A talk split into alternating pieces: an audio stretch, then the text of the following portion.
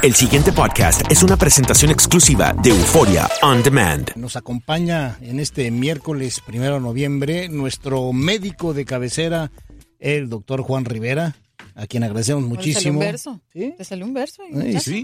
También es inspirado fue un verso sin esfuerzo. Exactamente. La décima. ¿Cómo están, chicos? Bien, bien, hermano, doctor. bien. Aquí estamos, ya tú sabes.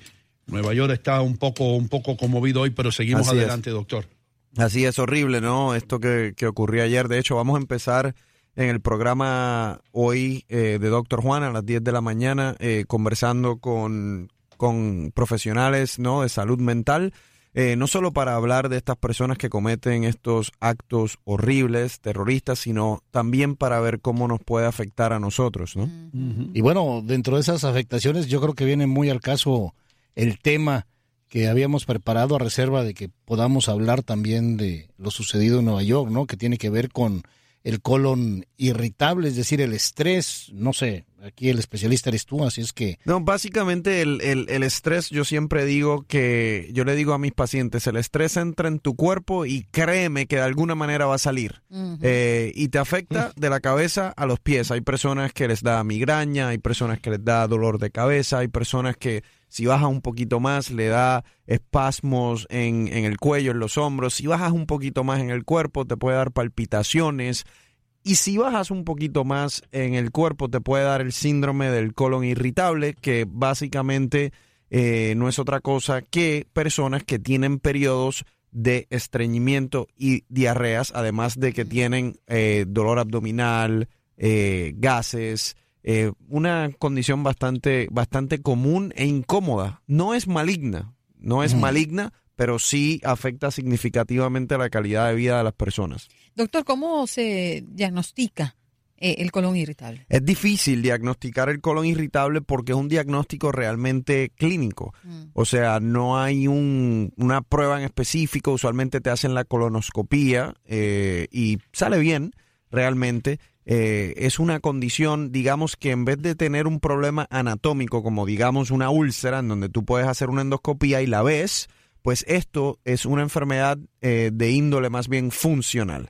Eh, hay algunos alimentos que afectan eh, significativamente a estas personas, por ejemplo, el gluten, eh, los productos lácteos, son cosas que usualmente yo Pero les digo... Cuando a ya la- la padecen, ¿no? Sí, cuando ya lo padecen, yo le digo a, la- a las personas que usualmente cuando eliminan esos eh, elementos de la dieta, eh, les va mucho mejor. Eh, como te digo, es una, es una enfermedad benigna, pero eh, bastante molestosa. Doctor, ¿qué, eh, un abrazo para usted ¿Cómo está, especial de este equipo que le admira muchísimo. Gracias. Eh, ¿qué, qué diferencia hay entre el colon irritable y la enfermedad celíaca? Bueno, la, la enfermedad celíaca es básicamente la alergia o la intolerancia al gluten.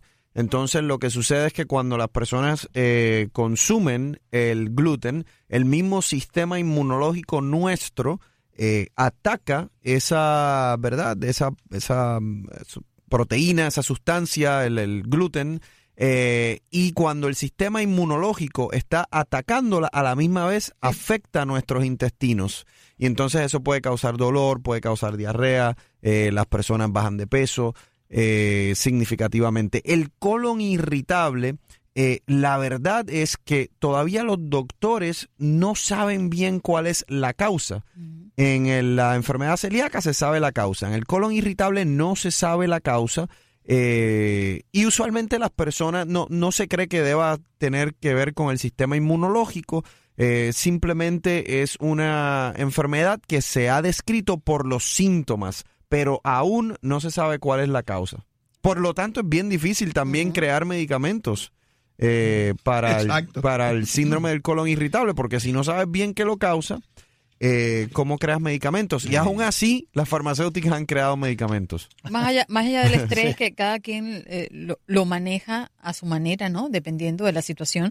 Pero, ¿qué puede provocar el colon irritable? O cómo, más bien, eh, podríamos prevenirlo. ¿Existen a- a- algún eh, vitamina o algo complementario que pudiésemos estar protegiéndolo de alguna Mira, manera. yo, yo te diría que en mi experiencia, eh, y tengo familiares que, que lo padecen, mucho, mucha de lo que el paciente tiene que hacer es controlar su dieta. Ok. Eh, ir, yo siempre les digo a las personas que tienen eh, síndrome del colon irritable que hagan un diario de lo que comen y que vayan apuntando los síntomas que tienen después. ¿Por qué? Porque esos son los alimentos que van a tener que ir eliminando eh, para sentirse mejor. Eh, yo siempre, como mencionaba anteriormente, yo siempre les digo, las primeras dos cosas que deben tratar de eliminar es el gluten, no porque esto tenga que ver con, con enfermedad celíaca, sino porque usualmente es algo que eh, el, el- todo lo que tiene gluten tiende a tener una reacción un poquito más fuerte en estas personas que tienen el síndrome del colon irritable y los productos lácteos. No sabemos por qué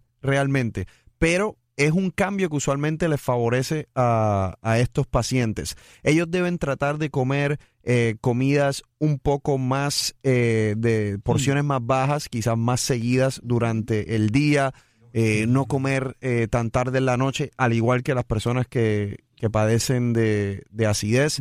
Eh, el alcohol muchas veces tiende también a, a causarle, causarle eh, irritación y, y empeora los síntomas. Doctor, ¿Quién, quién es?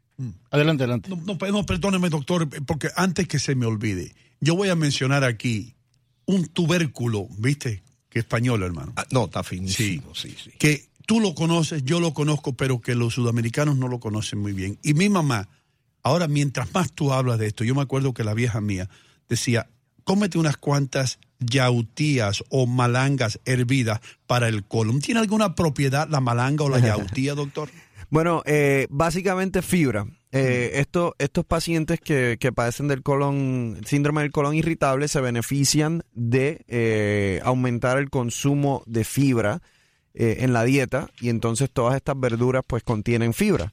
Eh, para que ustedes tengan una idea, uno debe de consumir de 25 a 30 gramos de fibra todos los días. Mm, de 25 Y- a 30 Ajá. gramos. Y por ejemplo, eh, eh, dadas las circunstancias y que es benigna y que eventualmente puede ser producida por algo como un estrés, eh, quiero pensar que desaparece, aunque pueda volver a aparecer, pero Sí. uno se cura y, y- Pues fíjate que es una, ¿Cuánto dura, no? eh, es una de esas condiciones que uno puede tener un periodo de, tiemp- de tiempo, digamos, seis meses en donde estás bien y luego tienes seis meses en donde estás mal. sí. Eh, entonces, eh, por eso también se cree que hay un rol significativo del estrés, ¿no? Porque dependiendo de lo que está sucediendo en tu vida, pues también cambian tus síntomas. Ujú. Ujú. Y hay ¿Y quienes lo pueden padecer permanentemente. Definitivamente. Wow. ¿Qué ocurre con el colon irritable en los niños? Mira, yo te soy sincero, yo no, eh, yo no he visto ese diagnóstico en, en niños, niños, o sea, de- en la comunidad pediátrica, lo cual también es interesante, ¿no? Porque los niños tienden a tener mucho menos estrés, ¿no? Que los Mm. adultos. Eh, y si el estrés definitivamente es una de las causas significativas, entonces, pues, puede ser que ese sea, puede ser que esa sea una, un- una clave, ¿no? Eh, porque a los niños yo, o sea, yo no soy pediatra, la verdad, eh, les doy ese disclaimer, pero yo no he escuchado muchos niños que tengan el síndrome del colon irritable. Sí, me, me- me dio curiosidad por todo lo que me has dicho, ¿no? Que se, se presume y se habla de cómo llegas tú a tener un colon irritable. eh, y digo, bueno, en los niños entonces debe ser los mínimo los casos. ¿no? Yo tenía La verdad- presión, hermano. Yo tenía estrés. A los 13 años, perdona, doctor. Esto es un problema psicológico. A los 13 años estaba trabajando yo en un colmado, en una bodega, en la 62 y Palisade, todos los días y los fines de semana. El único niño con estrés entonces era yo, doctor. Pero ¿por qué eso te daba estrés? El trabajo no da estrés, el trabajo es salud. El trabajo de salud, y tú tienes que irte a las 10 de la noche a hacer tus asignaciones de escuela y todo eso, eso era estrés. Yo conozco, es, tú sabes la canción esa, Hola Soledad, yo debo hacer una canción, Hola Mrs. Stress. Sí, Pero estrés, si una bodega tiene comida ahí siempre. Pero es por Malo eso. es el niño que llega a la casa y no encuentra qué comer. Ese sí llega con estrés. Doctor, el- ¿por qué el estrés hace que la gente tenga más hambre? O algunos le dan por comer papa frita. ¿Por, por qué es eso? Sí, definitivamente, porque las personas que, las personas que tienen estrés, pues tra- tratan de buscar eh, cualquier tipo de cosa, ¿no? Que les cause satisfacción. A las mujeres les da Eh, por comprar. puede ser, puede ser. Yo no dije eso, Max. Siempre criticando a nuestros Yo hobbies. sí, yo sí lo digo. Eh, puede, ser, puede ser que el estrés le, le dé a alguien por comprar, o puede ser que le dé por comer, o puede ser que le dé algún tipo de obsesión por, no sé, hacer ejercicio. También. Hay algunos que el, extre- el estrés les da por tener más sexo, o sea, Oh, wow. Ah, hay- bueno, ah, bueno, hay yo vivo estresado, doctor. Doctor, porque el doctor está sonriéndose aquí. No, porque yo te estaba diciendo eso justamente. Sí, sí. Sí. Gracias, Rivera. Doctor, nos queda, nos queda un poquito, platícanos de tu programa de hoy. Sí, pues hoy en el programa de Doctor Juan a las 10 de la mañana vamos a empezar a hablar de, ¿verdad? De todo esto que tiene que ver con los ataques terroristas. Eh, vamos a hablar también de cuáles son esos alimentos que son beneficiosos para rejuvenecer la piel. Tenemos un segmento nuevo muy interesante que se llama Energía Sanadora, en donde Oh. vamos a empezar es cadenas de positivismo a través de redes sociales para personas que van a tener una operación, personas que están enfermas, etcétera. Qué bien. Y tenemos el juego ¿Qué tan malo es que tanto le gusta a la gente? ¿Qué tan malo es? Eh, ¿Por qué miramos a Max ahora? Me- me ¿Qué tengo- tan malo es? yo me tengo que bien, buscar doctor, una gracias. novia con estrés. Ay, no. A las 10 en punto, ¿verdad? Oye, estaba muy pendiente y no. Vamos a liberarnos. Gracias, doctor, por acompañarnos. De nada. El pasado podcast fue una presentación exclusiva de Euphoria On Demand. Para escuchar otros episodios de este y otros podcasts, visítanos en euphoriaondemand.com.